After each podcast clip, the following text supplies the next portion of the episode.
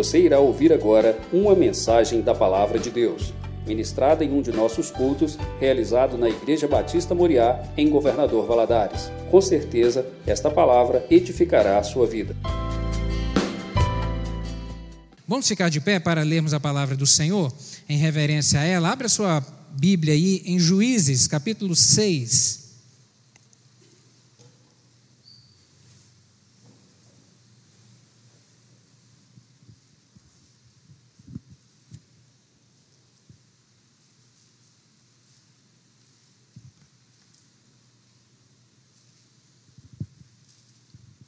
Juízes capítulo 6, nós leremos alguns versos aqui, de 1 a 6 e depois de 11 a 16 e no capítulo 7 também.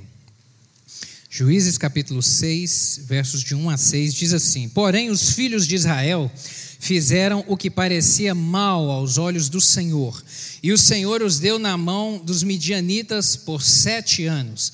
E prevalecendo a mão dos midianitas sobre Israel, fizeram os filhos de Israel para si por causa dos midianitas, as covas que estão nos montes, e as cavernas, e as fortificações. Porque sucedia que, semeando Israel, subiam os midianitas e os amalequitas, e também os do Oriente, contra eles subiam.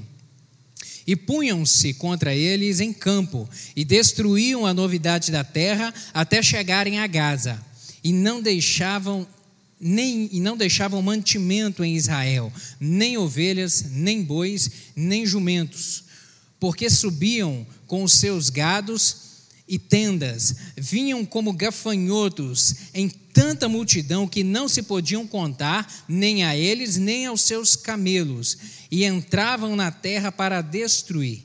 Assim Israel empobreceu muito pela presença dos midianitas. Então os filhos de Israel clamaram ao Senhor. Verso 11, acompanha aí.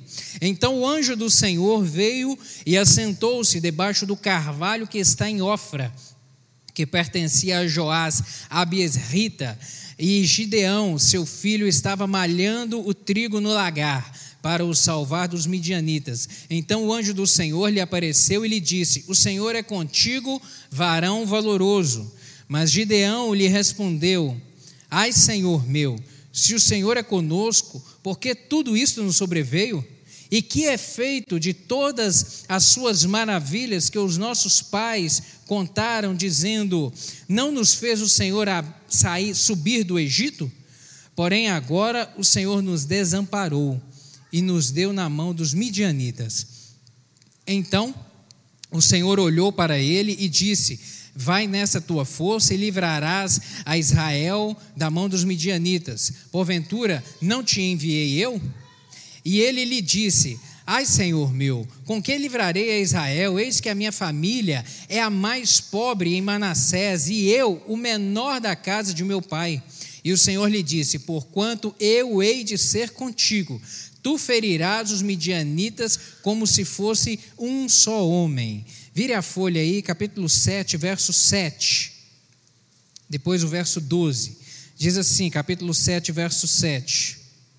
E disse o Senhor a Gideão: Com estes trezentos homens que lamberam as águas, vos livrarei e darei os midianitas na tua mão, pelo que toda a outra gente se vá, cada um ao seu lugar. Verso 12. E os midianitas e amalequitas e todos os filhos do Oriente jaziam no vale como gafanhotos em multidão, e eram inumeráveis os seus camelos, como a areia que há na praia do mar, em multidão. Agora, verso 20 a 22 desse mesmo capítulo. Assim tocaram os três esquadrões, as buzinas, e partiram os cântaros, e e partiram os cântaros, e tinham nas suas mãos esquerdas as tochas acesas, e nas mãos direitas as buzinas que tocavam. E exclamaram: Espada do Senhor e de Gideão. E ficou-se cada um no seu lugar ao redor do arraial. Então todo o exército deitou a correr e gritando fugiram. Tocando, pois, os trezentos as buzinas, o Senhor tornou a espada de um contra o outro, e isto em todo o arraial, e o exército fugiu para Zererá, até Betsita, até os limites de Abel Meolá, acima de Tabate. Amém. Até aqui. Feche os seus olhos, vamos orar. Peça aí ao Espírito Santo que fale ao seu coração. Na verdade, declare isso. Abra o seu coração. Fala, Senhor, eu abro o meu coração nessa hora para receber a tua palavra. Fala comigo. Espírito Santo de Deus, te damos graças por estarmos neste lugar. Te damos graças pelo privilégio que é termos o nosso relacionamento com o Senhor, que é de te conhecer que é, meu Deus, conhecer a palavra da verdade. E nesta noite eu lhe peço que, agora diante dela, na qual vamos meditar, fala conosco, fique à vontade neste lugar, o teu nome já foi invocado aqui desde o início, e é nosso desejo que o teu Espírito Santo fale de uma maneira pessoal ao coração de cada um dos meus irmãos aqui. Em nome de Jesus, ministra de uma maneira poderosa. Me dá graça para transmitir essa palavra, pois eu dependo do Senhor, em nome de Jesus. Amém. Você pode se sentar, meu querido?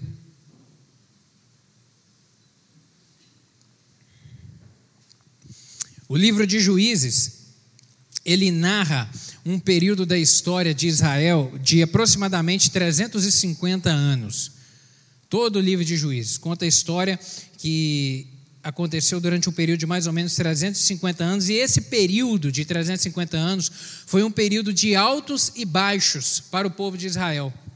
Foi um período em que estava algumas coisas tudo muito bem, mas em outros momentos tudo muito mal. Um período realmente de altos e baixos sobre diversos aspectos para o povo de Israel. O capítulo 2, se você voltar um pouco aí as folhas da sua Bíblia para o capítulo 2, o capítulo 2 ele é uma síntese de todo o livro de Juízes uma síntese bem, bem resumida de tudo o que acontece ao longo do livro de Juízes. Os versículos 8 a 10 vão falar que o povo obedeceu a Deus durante o período de vida de Josué e dos anciões. Aqueles anciãos que viveram junto com Josué, que foram aqueles que entraram na terra prometida, aqueles que viveram e experimentaram milagres sobrenaturais do Senhor, sabe? A derrubada ali das muralhas de Jericó, a, a, as conquistas dos outros povos ali que habitavam na terra. Então, o povo de Israel, durante a vida de Josué e daqueles anciãos que estavam junto com ele, temeram a Deus honraram a Deus, seguiram as diretrizes de Deus para a sua vida. Mas o versículo 11 vai dizer que a geração seguinte, que não presenciou esses milagres, essa geração seguinte se afastou dos caminhos do Senhor. Ignoraram os preceitos da lei do Senhor que Moisés havia trazido a eles, ignoraram o Senhor. E isso trouxe uma grande ruína o versículo 12 vai dizer isso. Isso trouxe uma grande ruína espiritual, moral, familiar e financeira para todo o povo judeu, porque se afastaram do Senhor. O versículo 14 vai dizer que, em razão de se afastarem, Deus retirou a sua proteção sobre Israel e permitiu que os inimigos assolassem, que os inimigos perturbassem, que os inimigos os roubassem. E o versículo 16 vai dizer que quando estavam em grande decadência, eles clamavam a Deus. Eles clamavam, eles clamaram, e Deus, pela sua infinita misericórdia e graça, levantou pessoas, levantou líderes, que aqui nesse livro são chamados de juízes. Levantou líderes para poder liderar o povo e vencer e pelejar e vencer os inimigos, como aconteceu aqui com Gideão. Mas posteriormente, depois da libertação, perseveravam um tempo, mas aí quando aquele líder morria, a geração seguinte se afastava dos caminhos do Senhor e voltavam a, a, cair na mão dos inimigos, a serem perturbados, a serem roubados. Então, esses 350 anos foi esse período de ciclo, de tempos bons e tempos maus, porque se afastavam do Senhor. Eu estava lendo é, essa semana a respeito, estava lendo um artigo, e esse artigo estava falando a diferença entre bravura e coragem. Eu achei muito interessante a definição, essa distinção entre bravura e coragem, que parece ser algo muito similar, mas tem uma diferença sutil e muito importante. Bravura é a capacidade de enfrentar situações difíceis quando essas não causam medo. Coragem é um pouco diferente. Coragem é a capacidade de enfrentar situações difíceis, mesmo quando se está com medo. E essa pequena diferença, distinção, tem uma diferença imensa na vida da gente. E na vida de Gideão, que eu meditei nele essa semana, eu vi isso de uma maneira muito presente, muito latente. Na vida de Gideão a gente vê isso. Uma pessoa que tinha medo, mas que em razão da coragem, ele superou limites, porque ele confiou em Deus, ele superou limites. Coragem. Quando eu penso em coragem, eu penso em Gideão. Eu penso em Gideão, porque ele teve a capacidade com coragem, com confiança em Deus, de superar os limites. E os capítulos 6 a 8 de Juízes vêm contar essa história de Gideão, essa peleja que ele enfrentou num tempo de no início que era um tempo difícil, um tempo em que ele estava oprimido, um tempo em que ele estava com medo, mas que Deus através dele operou uma grande libertação, uma grande vitória para o povo de Israel. Eu vejo de início aqui na vida de Gideão e aprendo com essa história, querido, que a gente não deve definir as pessoas pelo momento que elas estão vivendo. Não defina as pessoas pelo momento que elas estão vivendo. Entenda isso. Porque às vezes a pessoa está vivendo um momento de extremo estresse, aperto, angústia, dificuldade muito elevada. E às vezes naquele momento ela está fragilizada emocionalmente, ela está fragilizada na sua fé, na sua esperança, e não se pode definir as pessoas pelo momento que ela está vivendo. Gideão aqui ele viveu um, ele estava vivendo um momento muito difícil no início desse capítulo 6. E a história dele não poderia ser definida por isso daqui. E nós vamos ver isso nessa noite. Portanto, não defina, e você também não se defina pelo momento que você está vivendo. Porque às vezes você pode estar vivendo um momento de grande aperto na sua vida, de uma dificuldade muito grande, se sentindo, se sentindo cansado, se sentindo fadigado pelas dificuldades da vida, e não é isso que define você. Não é isso que define a sua história. Deus tem poder para escrever uma história maravilhosa na sua vida. O diabo vai querer que você se sinta um abatido, um frustrado, um derrotado. Ele vai semear na sua mente que você é um fracassado. Mas isso não é a forma como Deus vê você. De acordo com a palavra do Senhor, eu quero que você entenda isso nesta noite. O encontro, de, o encontro que Gideão teve com Deus aqui permitiu que ele ressignificasse a sua vida. E é isso que eu quero falar com você nessa noite, ressignificando a vida. Há momentos que a gente tem que ressignificar a vida da gente. A história aqui de Gideão, ela ensina para a gente algumas coisas. A primeira, primeira coisa que eu vejo aqui nessa história é que, longe de Deus, o homem perde a sua identidade. Longe de Deus, o homem perde a visão de quem ele é realmente, sobre a ótica de Deus. Qual que, deixa eu te fazer uma pergunta, qual que é a maior que você imagina, qual que é a maior prova de amor de Deus para com o homem? Qual a maior prova de amor de Deus para com o homem? Deus criou o homem perfeito, Deus colocou ele dentro de um jardim perfeito, em um ambiente todo perfeito. Qual foi a maior prova de amor de Deus para com a gente, com a raça humana? A liberdade. A maior prova de Deus para com o homem se chama liberdade liberdade. Por quê? Porque Deus deu ao homem a capacidade de escolher e o direito de escolher se ele quer caminhar com Deus ou não. Essa é a maior prova de amor. Deus poderia ter nos criado e criado Adão com um, um, um, uma diretriz, um código na sua mente de nunca desobedecer a Deus. Nunca desobedecer, de servir sempre a Deus, de ser sempre obediente a Deus. Mas Deus não criou Adão assim. Deus criou Adão, colocou num jardim, deu a ele orientações e diretrizes para ele viver dentro daquele jardim e coisas definiu para ele coisas que ele poderia fazer e coisas que ele não poderia fazer e disse a ele: "Você escolhe agora". E ele escolheu mal. A mesma coisa, esse mesmo direito, ele pertence a nós até hoje.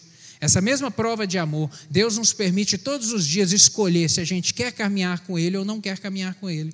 Essa é a maior prova de amor do Senhor para conosco. Ele nos ama tanto, tanto, tanto, que Ele não nos obriga a servir a Ele. Ele não nos obriga a seguir a Ele. Ele nos dá esse direito. Mas aí, depois que esse homem pecou e se afastou do Senhor, agora longe perdido, Deus veio vendo que esse homem não tinha mais como se conectar com Ele, envia Jesus Cristo para redimir, para salvar, para dar a esse homem uma nova oportunidade de se conectar a Deus e viver próximo de Deus, porque próximo de Deus é que o homem entende quem realmente ele é. A obra redentora de Jesus Cristo na cruz do Calvário é outra manifestação do amor de Deus. Mas ainda assim compete a mim e a você escolhermos: queremos seguir a Deus ou não? É o direito que ele nos dá, é o direito. Por isso que eu digo que é a maior prova de amor dele para conosco. Não somos obrigados a servir, ele nos convida, ele nos convida a caminhar com ele. Deus deu ao homem essa liberdade. Ao contrário, por exemplo, do diabo. O diabo ele não trabalha dessa maneira com o ser humano. Ao contrário dele que aprisiona a mente, os sentimentos, que cega a visão para impedir o homem de perceber o estado às vezes de miséria em que ele se encontra, de sofrimento. O diabo ele tem, ele tem o propósito de cegar para que o homem não perceba o lugar errado para onde ele está indo, o caminho errado para o qual ele está trilhando e o, e, e o fim de tristeza e sofrimento que ele vai ter na vida. O diabo ele cega ele cega. Mas o Senhor não. O Senhor vem para poder trazer luz. Colossenses capítulo 1, versos 13 e 14 diz o seguinte: Ele nos libertou do império das trevas e nos transportou para o reino do Filho do seu amor, no qual temos a redenção, a remissão dos pecados.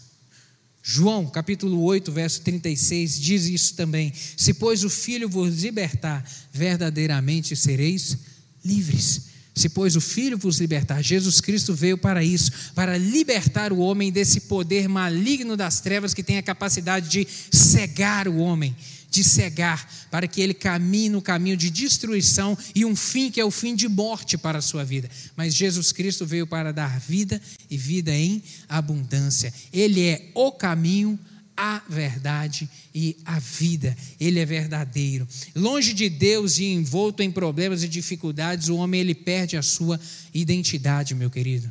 Longe de Deus, envolto nos problemas. E esse é o propósito do diabo, porque sem identidade, o homem ele é uma presa fácil para o inimigo uma presa muito fácil. Ele não sabe o caminho de se conectar com Deus. E foi justamente isso que aconteceu aqui na história de Gideão. No início aqui do capítulo 6, nós lemos que a nação de Israel ela estava afastada de Deus. Israel pecou, Israel estava longe. Versículo 1: Porém, os filhos de Israel fizeram o que parecia mal aos olhos do Senhor fizeram o que era mal e, portanto, estavam afastados da presença do Senhor. A miséria e o caos aqui que Gideão, em razão desse afastamento, nós lemos que Deus os entregou na mão dos midianitas e que perturbou, que trouxe grandes transtornos para eles ali, e em razão dessa grande dificuldade que Gideão estava vivendo, ele perdeu realmente a sua identidade. Por quê? Porque ele foi forçado a trabalhar escondido, com medo, estava cheio de dúvidas em relação a Deus, cheio, cheio de dúvidas em relação a Deus e as suas promessas. Por quê? Porque ele sabia da sua história, ele sabia a história dos seus pais, dos antepassados, ele sabia que ele, Israel, era nação eleita, era povo escolhido por Deus, era povo que Deus tinha libertado do Egito, transportado para aquela terra prometida, era povo que os seus pais haviam conquistado, haviam sido tão abençoados ali. Tudo isso que ele tinha de informação na sua mente a respeito de quem ele era, de quem era o seu povo, foi se perdido.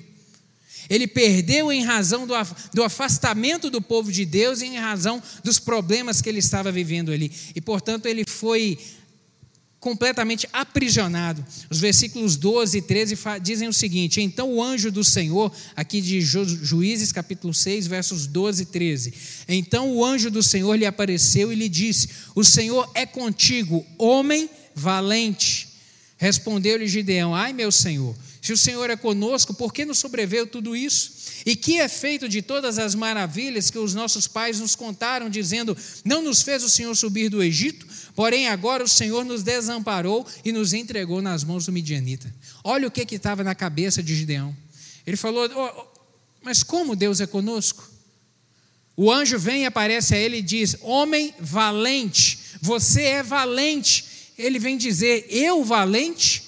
Nesse contexto que eu estou vivendo, escondido, morando escondido, trabalhando escondido, tendo que me esconder dos inimigos que vêm roubar, e que é dito, e que o que é verdade de tudo aquilo que me foi dito, que Deus operou, abriu o mar vermelho, nos fez passar a pés enxuto, o que é verdade de todas essas histórias que os nossos pais nos contaram, ele vem questionar o anjo em relação a tudo isso. Mas o anjo disse a ele: Você é homem valente. Mas as crenças que ele tinha a seu respeito eram outras. As crenças que Gideão tinha a seu respeito é de que ele era um homem pobre, de que ele era miserável, condenado à ruína, alguém desprezado e ignorado por Deus. Foi isso que ele disse aqui. O Senhor nos abandonou, a gente está sozinho, porque é isso que a gente está vendo: os inimigos estão vindo nos roubar, nós estamos abandonados.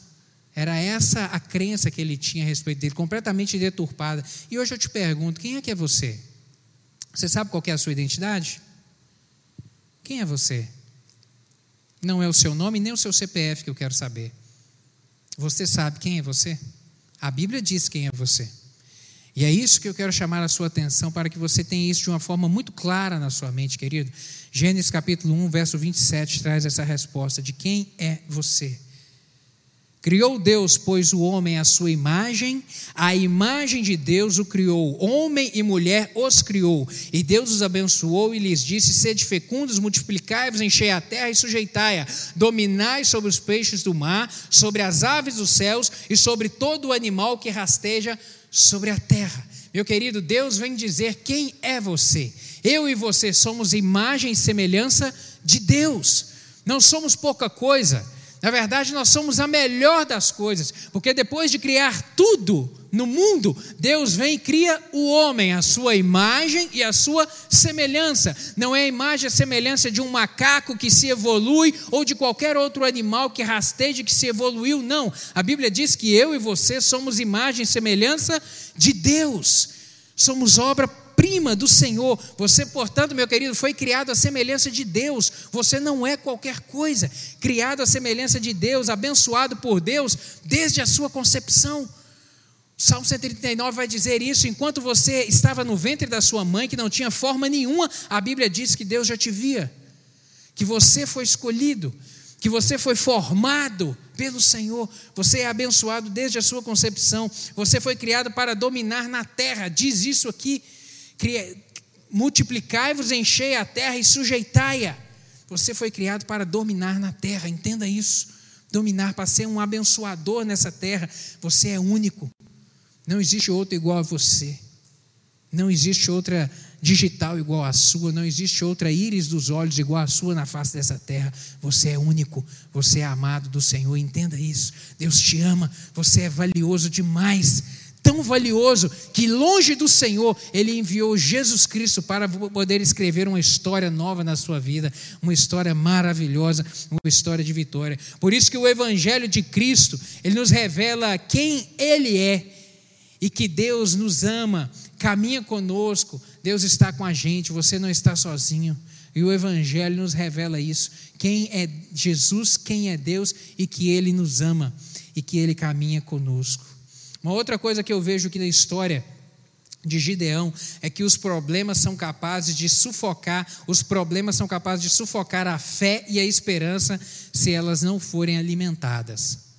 Os problemas são capazes de sufocar a fé e a esperança se elas não forem alimentadas. Sabe, querido, em tempos de aperto, e principalmente eu digo aperto, tempos difíceis, quando eles são prolongados, as forças emocionais, a esperança e a fé, elas podem vir a ser enfraquecidas se não forem devidamente nutridas.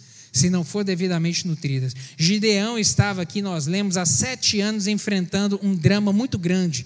Uns sete anos de uma dificuldade muito grande na sua vida, onde vinham inimigos para roubar e os inimigos roubavam o que? Roubavam a sua produção, roubavam a sua energia, roubavam a sua alegria, roubavam a sua paz, roubavam a sua esperança. Os inimigos roubavam tudo, vinham aqui como gafanhotos e destruíam tudo que o povo de Israel construía e produzia. Realmente inimigos que vinham para roubar. E isso foi capaz de enfraquecer a fé dele em Deus e a esperança em relação ao seu futuro. Tanto é que no verso 13 ele vem dizer isso. Ele diz ao anjo: Ai, meu Senhor, se o Senhor é conosco, por que nos sobreveio tudo isto? E que é feito de todas as maravilhas que os nossos pais nos contaram? Não nos fez subir do Egito, porém agora o Senhor nos desamparou e nos entregou na mão dos midianitas.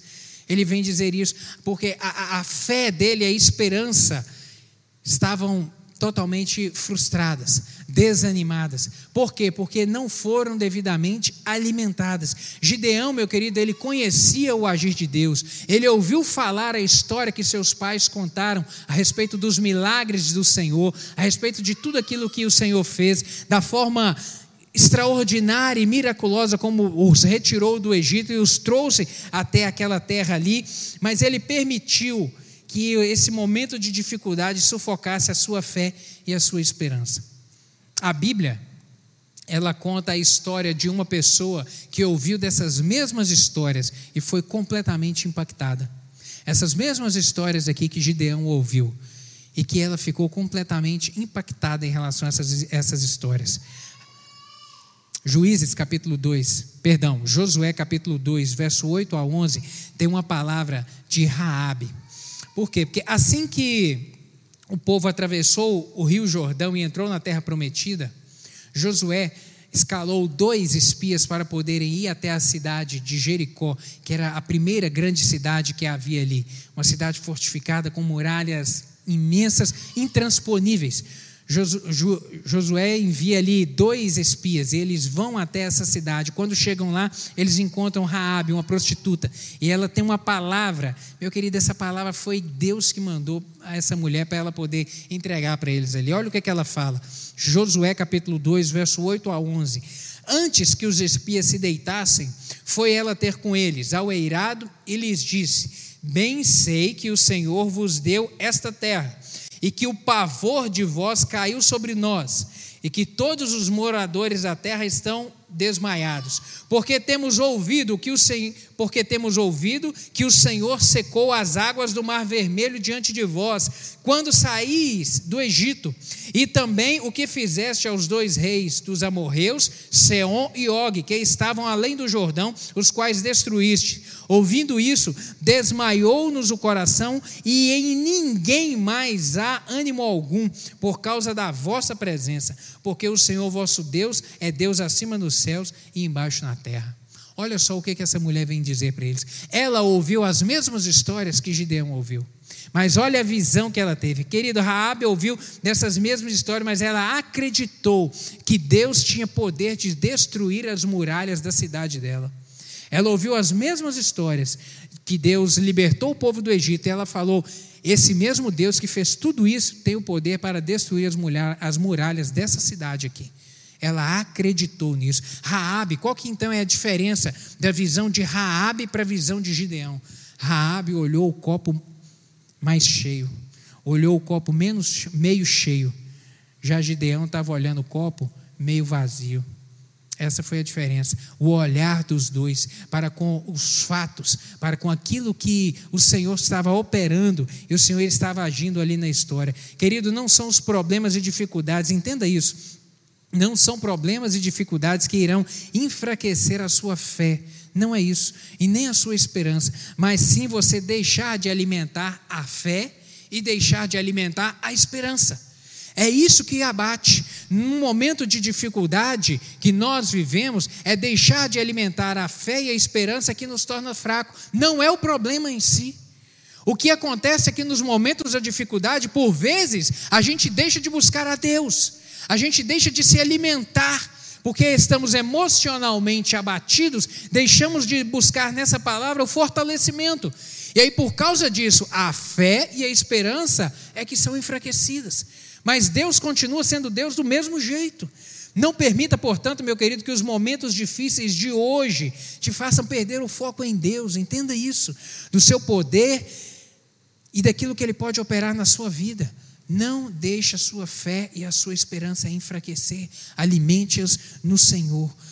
Jeremias, capítulo 17, versos 7 e 8 tem uma palavra do profeta dizendo: Bendito o homem que confia no Senhor e cuja esperança é o Senhor, porque ele é como árvore plantada junto às águas, que estende as suas raízes para o ribeiro e não receia quando vem o calor, mas a sua folha fica verde, e no ano da sequidão não se perturba, nem deixa de dar fruto. Olha o que, é que o profeta vem falando aqui.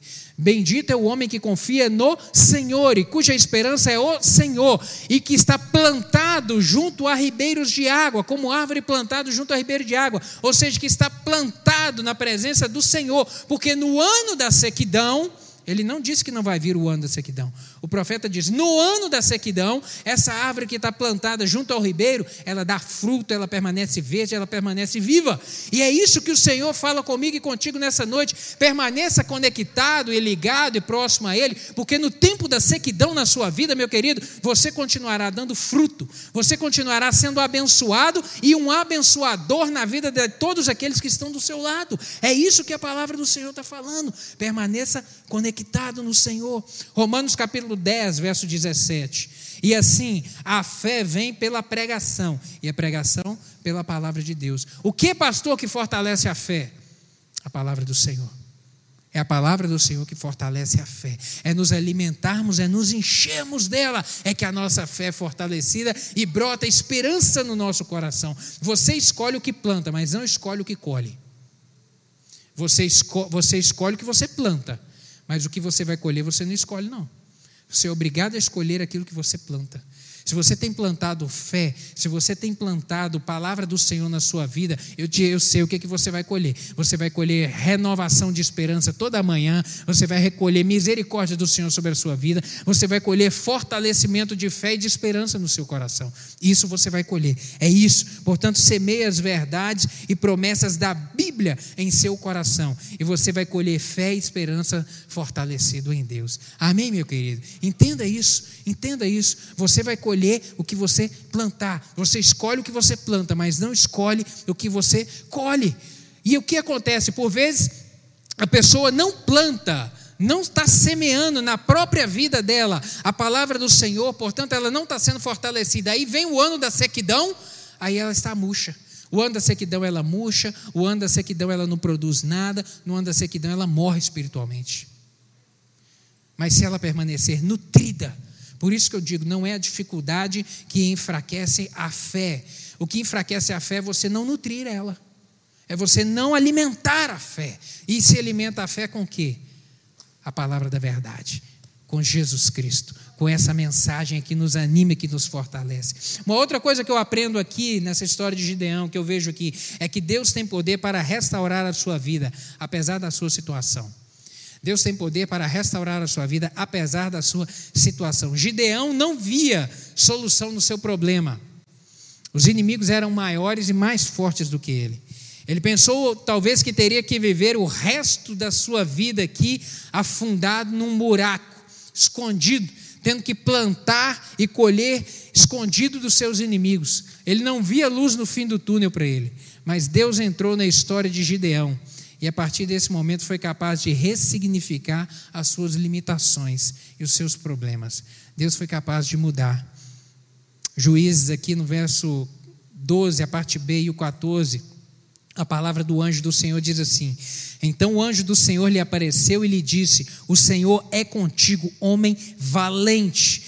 E o versículo 14: Então se virou o Senhor para ele e lhe disse: Vai nessa tua força e livra Israel das mãos do medianita. Porventura não te enviei eu? O anjo do Senhor aparece para ele e fala: Olha, você é homem valente, você pode estar com medo, você pode estar vivendo um momento de, de, de fraqueza emocional, um momento difícil, mas você é valente. O anjo vem dizer para ele quem ele é: Você é valente, você está com problema, você está fragilizado, mas você é valente e eu estou contigo. A presença do Senhor está com você e Deus vai te dar a vitória. Gideão entendeu que os problemas surgem nesse momento aqui. Ele entendeu que os problemas surgem para serem superados. Os problemas surgem não para nos derrotar, não para nos afogar, não para nos matar. Problemas surgem para nos fazer crescer. Ele viu isso nesse momento aqui. O próprio Senhor Jesus disse João capítulo 16, verso 33: No mundo tereis aflições, mas tem de bom ânimo, eu venci o mundo. Jesus nos advertiu a respeito disso, nos alertou. Então, meu querido, isso significa que problema não vem para nos sufocar, para nos afogar. A Bíblia está repleta de promessas, de bênçãos de Deus, de bênçãos do Senhor, das quais nós temos que tomar posse todos os dias e crer que elas vão se cumprir na nossa vida. Nós não somos poupados, meu querido, de tempestades. Não somos. Mas Deus ele prometeu acalmar o vento e acalmar o mar na nossa vida. Não somos poupados da tempestade, mas ele prometeu. Nós não somos, nós não estamos imunes à enfermidade, mas Jesus é o médico dos médicos que tem poder para hoje tocar na sua vida e curar e sarar o seu corpo e sarar a sua mente. Há poder no nome do Senhor para isso. Nós não, querido, não estamos livres de problemas familiares, mas há poder no nome de Jesus para repreender o maligno e trazer paz para dentro da sua casa, paz para o seu casamento, renovo de amor, renovo de comprometimento, renovo de cumplicidade, uma vida nova. Sabe, querido, nós não estamos isentos de problemas financeiros, mas temos conosco Jeová Jiré, o Deus que tudo proverá e que ele tem abastança sobre as nossas vidas para abrir portas no mundo espiritual e para fazer a abundância surgir na nossa vida. Nós cremos nisso e é isso que tem que alimentar a nossa fé. O Senhor tem poder hoje para reescrever a sua história, meu querido, entenda isso. O Senhor tem poder para reescrever a sua história. Uma última coisa que eu aprendo aqui na vida de Gideão é que Deus pode mudar a sua realidade, independente da sua capacidade.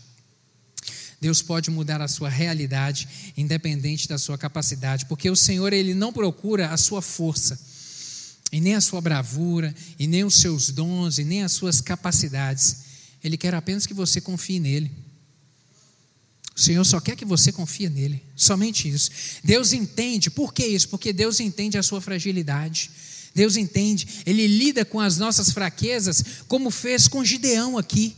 Com Gideão, sem desprezo, ou castigo. Ele sabe que nós somos pó. Ele sabe das nossas limitações. Então, se você hoje se sentir, meu querido, inadequado, fraco, com medo, em nome de Jesus, eu quero te dizer uma coisa: tenha coragem. Tenha coragem. Se você se sente fraco, se você se sente angustiado, isso tem causado preocupação a você, tenha coragem. Então, se você se sentir inadequado, incapaz, tenha coragem. E eu repito: a coragem vai decorrer da fé depositada em Deus. Desenvolva a sua fé. Isso é essencial. Desenvolva fé. Desenvolva fé.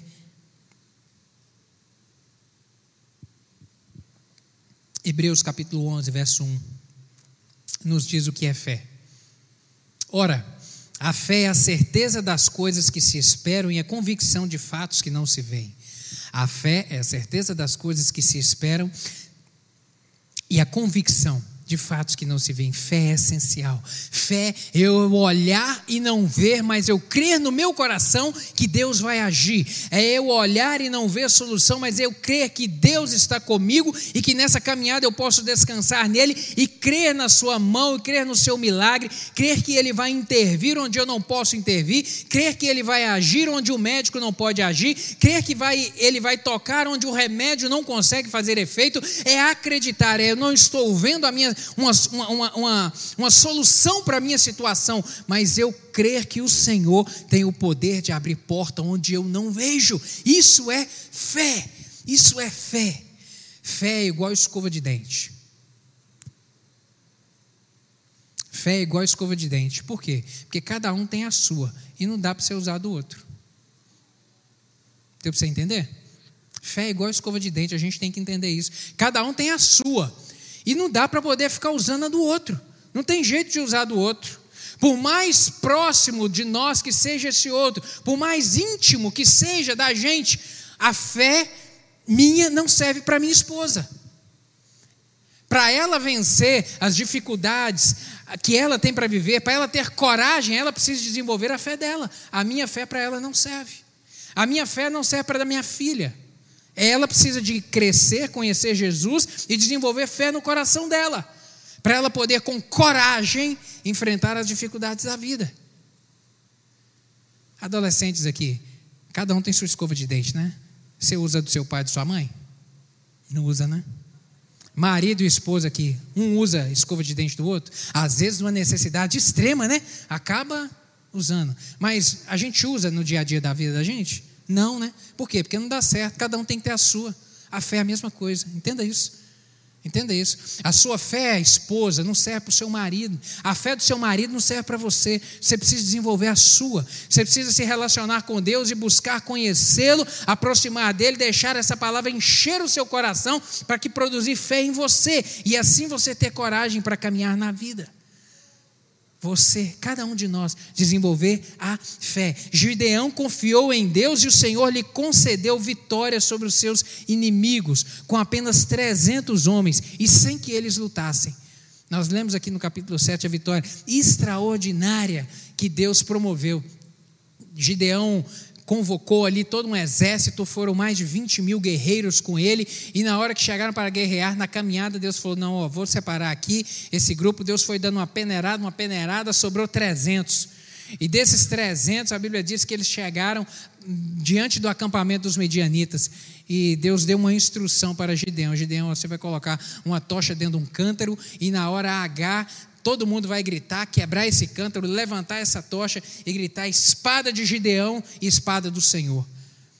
E só com um grito, Deus desbaratou todos os inimigos. Uns, eles ficaram tão atemorizados que eles entre si se mataram. Livramento do Senhor, de maneira extraordinária, porque Deus age onde a gente não pode agir. Gideão confiou em Deus. Olha só, Gideão, aqui no início do capítulo 6, era um homem que temia, um homem cheio de medo, cheio, de temor no seu coração, que não sabia, que tinha perdido a sua identidade. E aqui no capítulo, depois desse encontro com o Senhor, no capítulo 7, algo extraordinário que Deus opera na sua vida. Meu querido, Gideão entrou para a galeria dos heróis da fé. Hebreus capítulo 11, verso 32 a 34, está lá o nome dele. Um homem que em nenhum momento da sua vida estava com medo, com receio na sua vida, mas porque acreditou, confiou no Senhor. Está registrado o nome dele na galeria dos heróis da fé, que é uma relação de homens e mulheres que fizeram feitos extraordinários com o Senhor através do Senhor, que o Senhor operou através da vida dele de maneira extraordinária. A galeria dos heróis da fé, eu e você podemos estar lá, amém? Você pode crer nisso? Que confiando no Senhor, enchendo o seu coração da palavra dele, você pode ter produzir coragem para enfrentar os medos da sua vida. É isso que o Senhor está falando contigo hoje, querido. Alguns dos maiores empreendimentos da Bíblia foram realizados por pessoas fracas que, se, que sentiam que não estavam preparados e à altura daquilo que eles tinham que fazer. Moisés, por exemplo, disse isso. O próprio profeta Jeremias, quando Deus o chamou, falou: Não, eu sou pesado de língua, não, não tenho capacidade, eu sou o menor das minhas, da minha tribo. Mas Deus, 1 Coríntios capítulo 1, verso 27, tem uma palavra do Senhor que diz isso: Porque Deus escolheu as coisas loucas do mundo para envergonhar os sábios, e escolheu as coisas fracas do mundo para envergonhar os fortes. Deus tem poder para mudar. Deus vê o que somos nele e não aquilo que vemos em nós mesmos. Entenda isso. Deus vê aquilo que você é nele e não aquilo que você vê em você mesmo. Quando você olha para dentro de você, às vezes você está vendo uma pessoa cheia de limitação, uma pessoa desencorajada, cheia de temor, uma pessoa despreparada, mas o Senhor olha para você com outros olhos. Ele olha para você olhando aquilo que você, aquilo que ele pode fazer através de você. Entenda isso. Entenda isso. Olhe para você com o olhar do Senhor. Ele nos vê o que nós somos nele. E não que nós somos, realmente nós somos fracos. Mas nos alimentando e nos fortalecendo nele, a nossa vida é transformada. Ele ressignifica a nossa vida. A nossa vida é mudada. Amém, meu querido? Amém. Vamos nos colocar de pé para poder orarmos juntos? O Senhor, eu repito, não está à procura da tua força nessa noite, nem da sua bravura, querido. O Senhor não está à procura da sua força, da sua bravura, dos seus dons naturais, daquilo que você pode fazer. Ele só quer que você confie nele. Só isso, só confiar. Sua confiança depositada em Deus tem o poder de gerar fé em seu coração e isso fará com que a sua vida seja ressignificada para a sua vida ser ressignificada, você precisa de confiar no Senhor, depositar nele, confiar nele, depositar nele fé, crer que ele pode mudar a sua vida. O Evangelho é o poder de Deus que transforma o homem. O homem afastado do Senhor, o homem sem Jesus na sua vida, o homem sem direção. O Evangelho é o poder que transforma. O que, é que você, precisa, o que você precisa que seja ressignificado na sua vida hoje? O que, é que você precisa? Sua identidade? Seus medos, sua casa, sua família, sua esperança, sua fé. É isso que você precisa que seja ressignificado hoje. O poder de Deus se aperfeiçoa na sua fraqueza, na nossa fraqueza. Deus tem poder para agir na sua vida hoje. Se você, se o Espírito Santo está falando contigo aí e está vindo na sua mente as coisas que precisam de ser ressignificadas, coloque a mão no seu coração aí. Fala, Deus, muda isso em mim. Me ajude a ter uma visão diferente. Porque no Senhor eu sou fortalecido.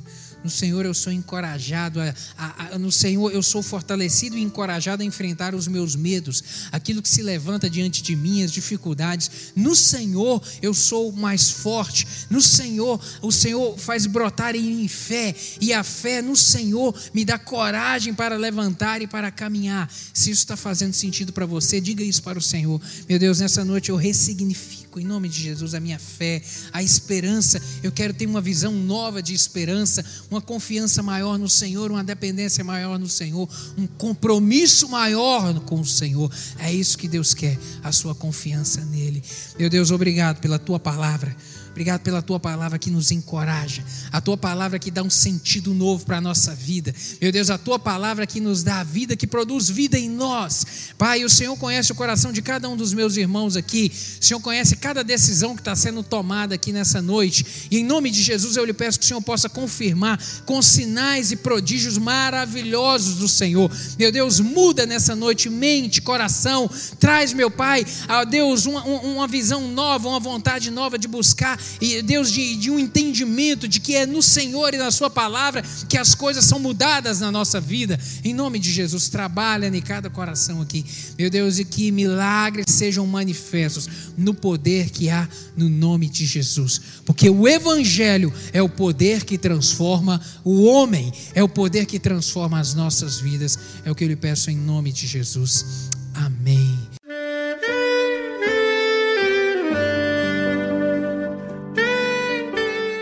Querido amigo, Deus se interessa por você.